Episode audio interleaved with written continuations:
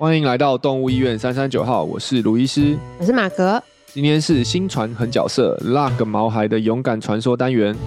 在新传，我们不时会遇到超越常理、勇敢面对疾病的传说毛孩。这个单元除了向他们致敬外，也会透过他们的故事聊聊常见心脏疾病，让大家知道他们狠在哪里。怎么，我家的毛孩需要吃威尔刚？但是大家别脸红心跳的误会了，威尔刚可是控制狗狗、猫咪肺高压的特效药。肺高压不是病，却是许多疾病会引发的严重症状。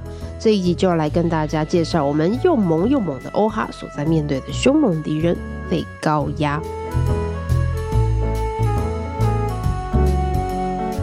哎，刚刚讲突然一个介前面介绍的时候，突然讲到威尔刚，大家是不是突然有点什么东西？为什么突然间要讲威尔刚？对，大家可能很难想象说，哦，在动物医院里面竟然要用威而钢。哎、欸，真的，我第一次进入药房的时候，看到、会有威尔刚？对，我想说为什么我会认得这个药？然后为什么他们要吃这个药？对啊，给医师用的吗？对，想说我们有医 医院有同仁需要吗？我哎呦，我这这个有个小故事，我之前那个有，我记得以前那个在专线的时候，有一次刚好就是用完了，就是库存没有了，嗯、然后结果我就对我就被被指派 被指派去隔壁的药局买威尔刚，然后我就。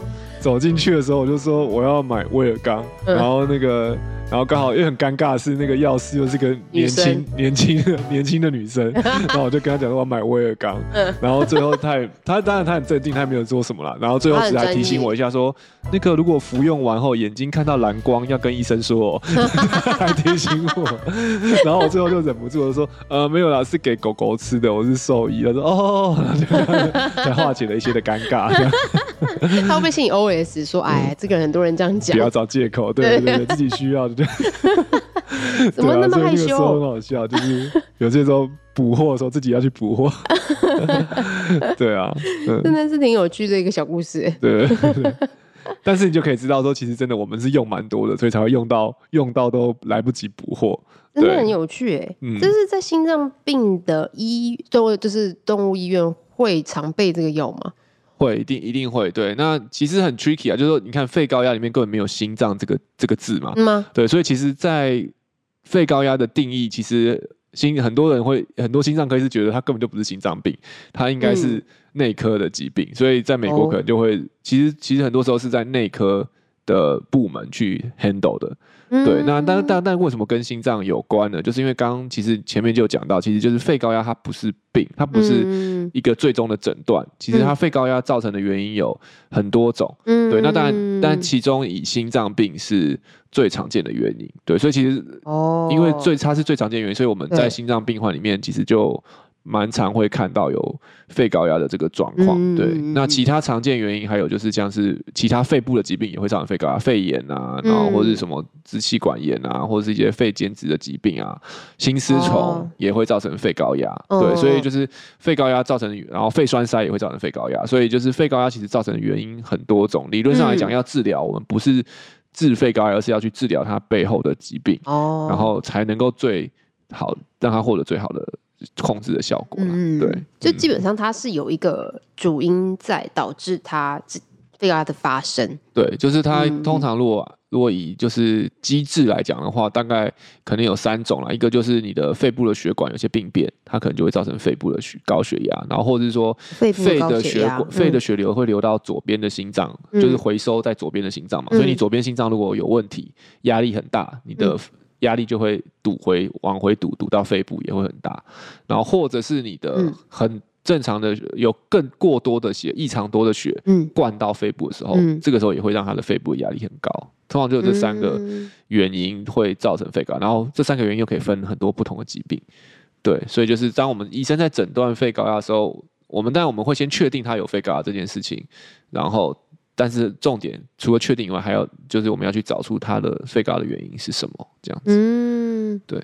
所以他的意思就是，对，就像卢医师刚刚讲的，肺呃诶，肺高压就是肺部的高血压。对，肺部的高血压。哦、嗯，也是肺部的血管压力，它突然一个很高，对，过高，嗯、肺部的血管压力异常的高，对啊。嗯嗯嗯。那他那我们今天的啊，就忘了介绍我们今天的狠角色。哦、对对对，就直接来。嗯，不过因为他的狠是比较狠在我们后面要讲到治疗的部分了。对对对对对对。那他，那是我们今天狠角色叫叫欧哈，还是要介绍一下？对对对。对，那他狠就是刚刚卢医师讲的，就是他的那个吃的威而钢真的是不得了，超级爆高。对，等下 等下会讲到。那他的症状是什么？如果有肺高压狗狗的话，像欧欧哈那时候一开始来的话，他其实一开始好像是先是咳嗽。对，嗯、就是其实都是一些呼吸道的症状了，因为它就是肺高压主要出出来的问题，就是它会让肺部的氧气的交换不好，嗯，对，就是它的交换效率不好，所以就是会有点缺氧的状况，嗯，对，然后。然后再来就是它不是病嘛，所以通常也会取决于是什么病造成肺高压。对，那不同的病它可能就会有一些不同的症状。所以像是如果是心脏衰竭造成肺高压，有可能它就会并发一些肺积水的症状。哦，但是往往不不不，往往都是可能跟呼吸有关，像是呼吸困难、呼吸急促。嗯，然后严重一点，它的。也会缺氧，所以会休克。嗯，对，所以其实以症状来讲，你会觉得，哎、欸，跟我们前几集听的心脏病的症状很像。对，确实是。所以有些时候，当因为狗狗不会挂一个牌子说“我肺高压”来帮我治疗，所以其实医生在面对肺高压病患的时候，其实往往也会先从这些呼吸的症状去诊断，然后去判断说，那他到底是心脏的吗，还是肺脏的问题？那有没有跟肺高压有关系？对，所以我们医生在诊断的过程中，就是要去理清这些事情。对。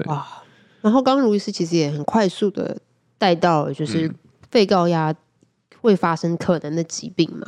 对对。那在我们其实我们的卫教文章上面也有嗯细说啦，对。所以主要的话可能就是会有心脏疾病，这些我们前面几集都有提到嘛。对。像什么 PDA 也会有，嗯嗯嗯，也会有可能有肺高压，对对。然后二尖瓣也会嘛？对，就是这，但这两个机制就是不大一样。就 PDA 就比较像我刚刚讲的第一个。就是方，就是它的很多的血流从主动脉灌到肺动脉的时候，嗯，你就想肺动脉装了很多的血，很多的血的时候，它的压力也会变高。对，那二尖瓣疾病的话，就是反，就是另外一种，它是二尖瓣让左心压力很大，所以肺部的血很难回去的，有点堵在肺里面，所以也会让它变高。嗯，对。然后还有就是我们常见肺部本身的疾病，对，肺部本身疾病，然后还有心丝虫。对，嗯嗯。好可怕！那其实就我们，那是不是所有这些？如果我们这些家里的宝贝有以上这些疾病的话，也有可能会有肺高压吗？对，所以就是如果你诊断出这些疾病的话，你也要去确定它有没有并发肺高压这件事情。哦，因为如果这些疾病在并发肺高压，都可能会让它的症状变得更严重。嗯嗯嗯。然后对，然后或者是说，可能当我们在治疗这些。本的同时，其实肺高压我们也是可以治标，嗯、像我们刚刚讲到的那个威尔刚，其实它就是一个直接去降肺高压的一个药，嗯、对，它会让肺部的这个血管扩张，然后让它的肺部压力下下降下来。嗯、那往往在我们知道人使用威尔刚的时机，其实就是某个层面来讲是它的副作用，就是它最主要的作用的点应该是在肺部的血管扩张嘛。那在男性。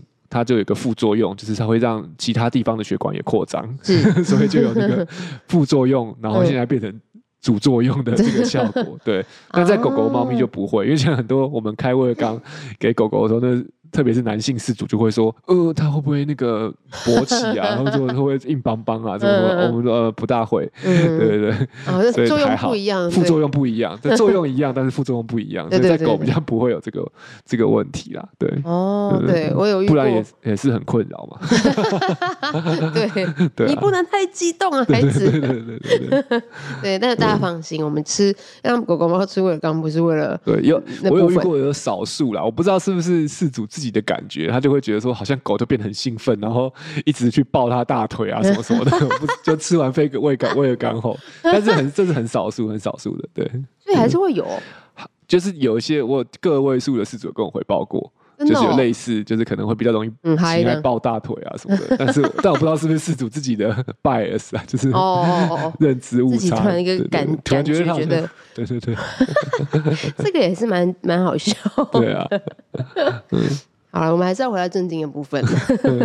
那如何诊断出宝贝有肺高压，有并发肺高压这个症状？嗯，肺高压其实最标准的诊断方式应该要放心导管放到他的肺里面去量他肺部的压力，对，这是最标准的方式。但是在人可能可以不用麻醉，就是可以做这件事情。哦哦、但是在狗狗的话，你不可能让它手伸出来给你放一个管子进去，哦、所以通常是要麻醉才能够做啦。所以其实临床上面我们通常不大会做到这种心导管去诊断肺高压。嗯、所以，但是其他的诊断方式都不是直接测量那个压力，所以都是一个推估。那我们最常使用的还是、嗯、还是这个超音波。对，心脏超音波，嗯、我们就可以透过我们去做一些可能像是三尖瓣逆流的测量啊，然后它右心的大小的测量啊，肺动脉大小的测量啊，收缩功力等等的这些的参数，我们去让我们去知道怀它的肺高压的可能性是高、中还是低，这样子去诊断。嗯、对，就是其实近年也是有美国内科协会也是有一个共识声明是关于肺高压的，嗯、对，他就有明确的告诉我们说。怎么样去怀疑有肺高压？对，用透过超音波，哦、对，就可能你符合这几个条件，你就是高度怀疑有肺高压；哦、符合这几个条件，可能就是中度；那符合这几个条件，可能也许就是轻度，嗯、就机会很低。对，嗯、所以超音波没有办法百分就是精确的诊断，那但是可能可以合理的怀疑，对，嗯、所以它有肺高压。那但其实有些时候你有这些怀疑，就足够可以帮助我们下一些治疗的选择了。嗯，就会有个基本的准则。对，就是现在其实，在兽医我们是有一个肺高压的准则可以去看的。对，嗯，那如果我们在超音波检查之后，呃，我们发现宝贝有肺高压症状，嗯、那我们接下来要怎么样去治疗？治疗的话，当然就是治治标也治本。应该这样讲，嗯、对，所以治本的话就是这样。假设他有心脏衰竭的的问题，就是二尖瓣疾病，那我们就给心脏衰竭的药，利尿剂啊，让他的压力变小，也有可能会让他肺高压改善。嗯、然后说像刚刚讲到 PDA，那我们就把那个 PDA 关起来，让不要有异常的血流去灌进去。嗯、对，那这个肺高压可能也会有改善。嗯、对，那如果像一些肺部的疾病，如果像肺炎的话，我们也是可以治疗肺炎，把肺炎肺炎是可以治得好的嘛。嗯，治好后有可能他的肺高压也会改善。对，那但是在这治疗过程中，除了治本以外，我们也是可以治标，对，就是用一些药物去直接的让他的肺高压能够降低。对，有些时候那个反而是更立即的啦，对，更立即的去帮助。而且有些时候其实坦白讲，我们不一定能够那么确定本是什么，对，因为诊断上的有一些的限制，因为有些肺部的疾病，你可能要去做到采样。才能，那这这样采样这些都在动物都是要麻醉的，那它已经呼吸困难，你要去麻醉它，其实就有风险。所以很多时候我们在也许还不明确本还不明造成原因还不明确的时候，所谓的我们都会讲原发性肺高压的时候，我们就会先以治标为主，就是先给予像威尔刚这类的药物去控制它。那通常往往症状上就会有一些的就会有明显的改善了。嗯，对对对，OK，就是还没有找到正确的。的成因之前的话，我们至少先把肺高压的部分先做缓解。对对对，然后我都还想到还有就是肺高压如果再严重一点，也有可能会造成右边心脏的衰竭，然后就会造成腹腔积水。哦、对，所以如果这种很严重的，因为肺高压导致右心衰竭、肺腹肌腹腔积水的病患，我们可能也是要定期的去把他的积水抽出来，嗯，也会缓解他的症状。哇，对，嗯。但这也也只是先把那个缓解啊，对，就治标，这都是治标，对啊，嗯、本还是要控制好他的心衰竭这样子、嗯。那大概到什么样症状的时候，我们就要开始投予威尔刚控制？呃，这个每个医生的习惯不大一样，对，哦、那通常是以严重程度啦，嗯嗯嗯跟症状来看，嗯、对，就如果越明显有肺高压的症状，我们就会越积极的开始去。去给予威尔刚，然后跟一些超音波的数值，肯定会也是我们参考的一个方法。对，嗯嗯嗯。那我们一开始投药的话，是你为什么刚刚不是有在聊到说，我们有一个他们的最低剂量吗？就是一个标准。对啊，就最低剂量，我对我们刚刚在聊说，到底那个欧哈是多多狠嘛？对啊，对，对，所以我们通常我们的最低威尔刚最最低剂量可能会从每公斤。零点五毫克，然后一天两次开始，所以一天就是吃总量可能就是每公斤一毫克。嗯，对。那我们今天的这个终于要呃讲了那么久了，终于来讲欧哈在哪里了？它欧哈就是到最后啊，它威尔刚吃的量是每公斤九毫克，一天四次，等于一整天吃了每公斤三十六毫克的威尔刚。嗯，然后平平常我们的起始剂量是一一毫克，所以它最后的威尔刚剂量大概就是我们正常。起始剂量的三十六倍，哇呼！对，所以就超超夸张的，对对对，当然他不是一开始就吃那么高了，嗯，所以他可能就是吃了一开始从起始剂量，然后一路加上去，然后可能在这过程中症状又出现，状况又不好，然后只好再加更高，然后又稳定了，嗯、然后症状又不好，又再加上去。嗯，对，所以它其实像欧哈也是我们算是我们的老病患了，从二零二零年就、嗯、就来到新传，所以一路这样子，它的剂量就你就可以看到它的剂量都一路爬爬爬爬爬爬爬爬爬到上面，然后最后到最最后要这么高的剂量才能够缓解它的嗯。他的症状。对，不过它就是也是很厉害，因为通常正常正常的狗狗还没加到这个剂量，可能就就已经当小天使了。对，但是欧哈一直 hold 着到可以吃到这么高这么高的剂量，对啊，嗯，那也是太厉害了。对对对，所以这它的对，所以欧哈真的。光看他的那个处方，你就知道他多狠。对，基本上就是一个把威尔刚当那个零嘴吃的概念，就是想到就嗑。早他等于早午晚睡前都要吃啊。对啊，一天要吃四次。四次，对对对对对。那是当点心三餐在吃。我就想说，会不会别的医院看到我们的处方都会觉得，我想是不是写错，是不是小数点忘了点，还是怎么样？对啊，是前面应该还有零点零点九，对，零点九因为就合理，但是你说零点九就太太夸张，对啊，嗯，而且还有另外一个很夸张的是，因为威尔刚很贵啊，威尔刚是一个很贵的药，你如果去外面药房直接买，我记得好像什么，对，因为我买过嘛，对不对？好像是四颗就要一千八百块。好贵、哦，对，就它本身就是一个超贵的药，所以你就想象，对当然，欧哈是马尔济斯可能体型还好，嗯，但是其实那个药费算下去也是很夸张，嗯，一天一天可能也是好几百块的的的药费，对，然后去维持，所以其实是我觉得威而钢，我们通常有时候给也是会很挣扎的点，就是就是费用这个部分，嗯，对，就是就是它真的开下去，它都是一个。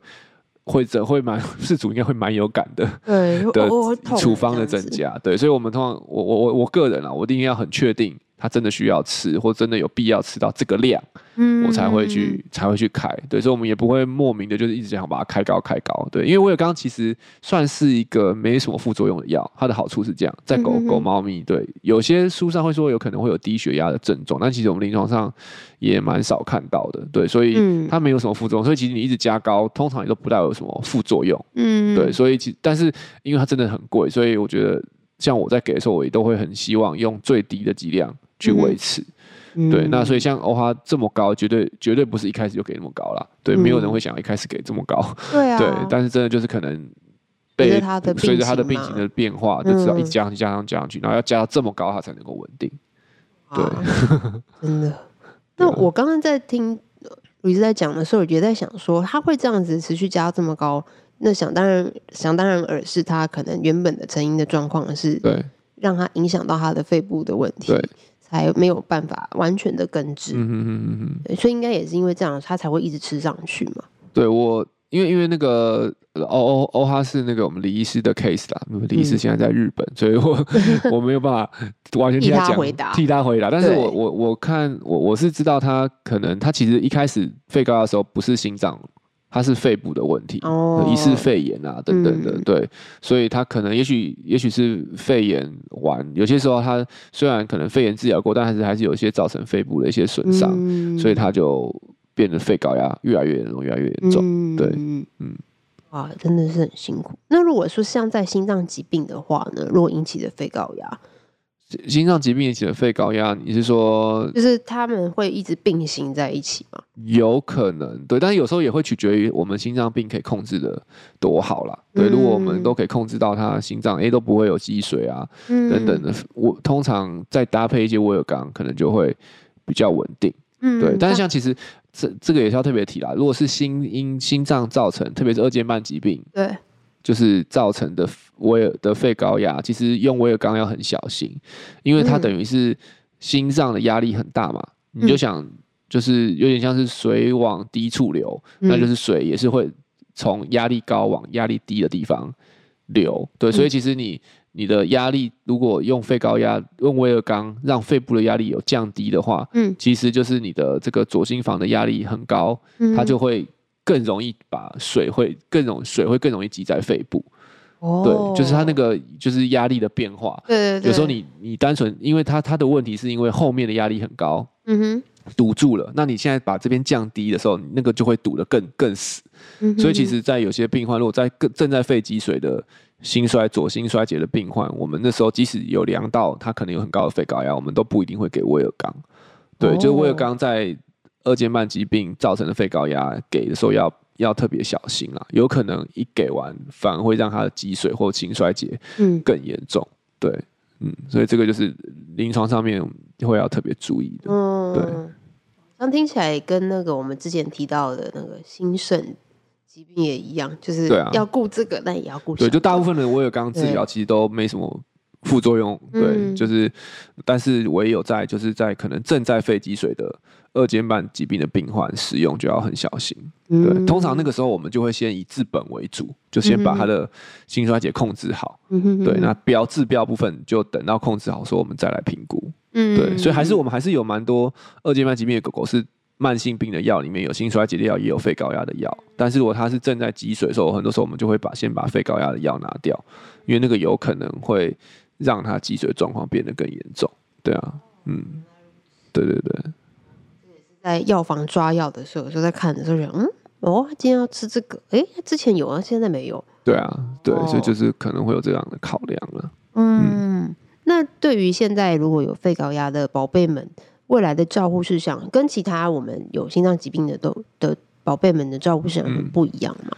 嗯、呃，监控很像，因为。因为大部分症状都还是呼吸道的症状，所以呼吸次数的计算，我觉得是是很重要的。然后再来就是因为肺高压是会直接影响氧气的交换嘛，所以可能你除了呼吸次数以外状况以外，也可以观察它的黏膜的颜色。对，黏膜可能就是口腔的黏牙龈啊，或者是舌头的颜色。因为它如果氧气交换很差的话，可能就会比较容易发紫。就是缺氧的状况、发干的状况，对，所以如果他舌头黏膜有发紫的状况，有越来越频繁，或是一直持续发紫，即使他的呼吸正常，我都会建议要做进一步的检查。对，然后再来就是有些时候，如果他的肺高压的成因是因为肺部真的就是坏掉了，对，他其实有些病患到后来可能光吃药其实还是控制不好，他可能还要搭配氧气。氧气的补充，对他可能那那个时候可能我们就会建议失主，也许在家里可以备一个那种行动氧气室，对，就是可能租氧气制造机，然后用一个呃半密闭的笼子，让它在里面可以吸氧，对，就是像在我们医院很多那个。像是肺炎啊、肺高压的病患住院，你就可以发现很明显，他可能吸五十 percent 的氧气的时候，他就可以好好的睡觉。嗯，然后吸四十 percent，你降你降到四十 percent 的时候，他就开始睡得不是很好，偶尔会起来。嗯然后降到三十 percent 的时候，他就会开始哈哈哈哈就开始喘。嗯，然后你把它挂降到二十一 percent，跟大气一样的时候，他可能有时候有些就会要休克，要休克的样子。所以有时候肺高压很严重的病患，他们对氧气的那个依赖是很高的。那如果是居家的话，也许就是可以考虑帮他做一个居家的氧气室，然后可能让他不舒服的时候可以进去吸，其实也会有帮助。嗯、对，就也有也有研究有告诉我们说，氧气确实也是会降低肺部的血压。嗯、对，就光吸氧这件事情就会降肺高压。哦，对，就是也是一个有、嗯、是一个有效的治疗的方式啊。对啊，嗯。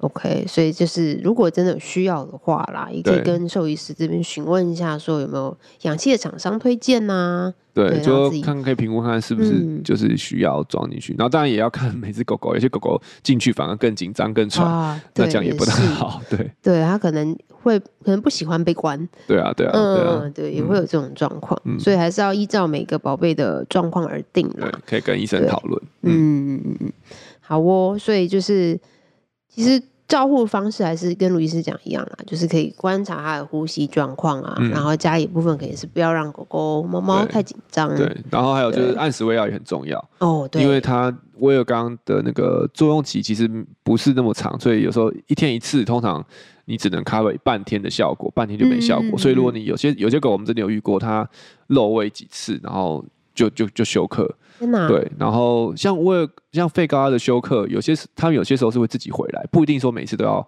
按 CPR，嗯，对，但是你很难保哪一次他下去就就回不来了，对，哦、所以其实还是要很很小心，就是或者说尽可能的降低或避免它有休克的这个发生啊。嗯、那像没有喂药，有些在很严重的狗狗，你每喂个一包两包，它就真休就会休就会有休克的风险，对啊。